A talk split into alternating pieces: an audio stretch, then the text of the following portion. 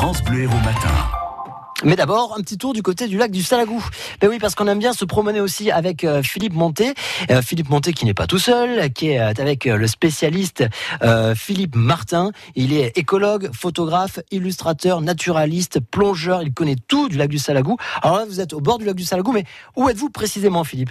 Nous sommes transportés au barrage avec Philippe Martin. Cet ouvrage majestueux sur lequel nous sommes aujourd'hui mérite qu'on revienne sur sa construction. D'abord, il a été construit au cœur des années 60, mais il avait été décidé au cœur des années 50. Absolument. Et ce n'est pas n'importe quel barrage, hein, puisque c'est un barrage en France exceptionnel, du fait qu'il a été édifié, on l'appelle un barrage poids, avec les ressources euh, minérales locales. La lave des volcans euh, qui sont très nombreux dans, la région du, du centre de l'Hérault jusqu'au Cap d'Agde est une roche très lourde et euh, sur 315 mètres, nous, pouvons observer donc le niveau actuel du, du lac hein, qui se situe à 139 mètres au-dessus du niveau de la mer. Et ce barrage exceptionnel l'est d'autant plus qu'il n'a jamais été vidé depuis euh, la mise en eau il y a 50 ans. Et que par ailleurs, il aurait dû contenir encore plus d'eau. C'était prévu.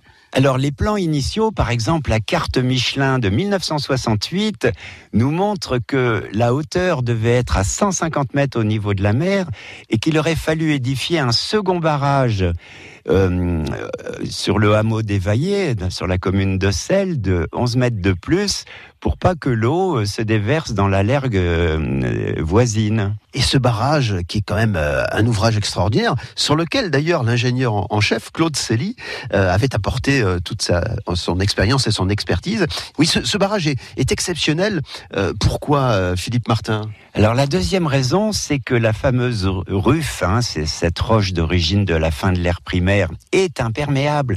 C'est comme une immense cuvette plastique hein, de, 700 hectares, même beaucoup plus pour la cuvette du Lot des Voies. Et alors que la roche calcaire, elle, euh, euh, fuit de toutes parts, elle est, fracturée, elle laisse passer l'eau. Donc on a une conjonction naturelle extraordinaire, hein, euh, une cuvette étanche.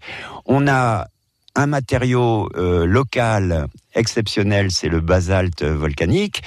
Et puis on a une ingénierie originale par rapport au barrage de la vallée du Rhône qu'on doit vider tous les dix ans, hein, c'est la loi, euh, parce que les alluvions, les blocs, les arbres, les blocs qui font pression sur ces barrages euh, rhône-alpins, eh bien, ne sont absolument pas euh, contraignants ici, puisqu'il n'y a aucune pression d'objets lourds sur le barrage. Résultat des courses, il n'a jamais été vidé depuis 50 ans? Absolument, ce sont des plongeurs professionnels qui, tous les dix ans, justement, les années en sept en l'occurrence, euh, vont inspecter euh, la paroi du barrage, éventuellement euh, regoudronner, réendre étanche, mais il n'y a pas de problème particulier. L'histoire passionnante du lac du Salagou et là, le barrage, raconté par Philippe Monté et Philippe Martin, le spécialiste. Et vous retrouvez tout ça sur notre site internet francebleu.fr. En fait, c'est 50 ans tout au long de l'été sur France Bleu Héros.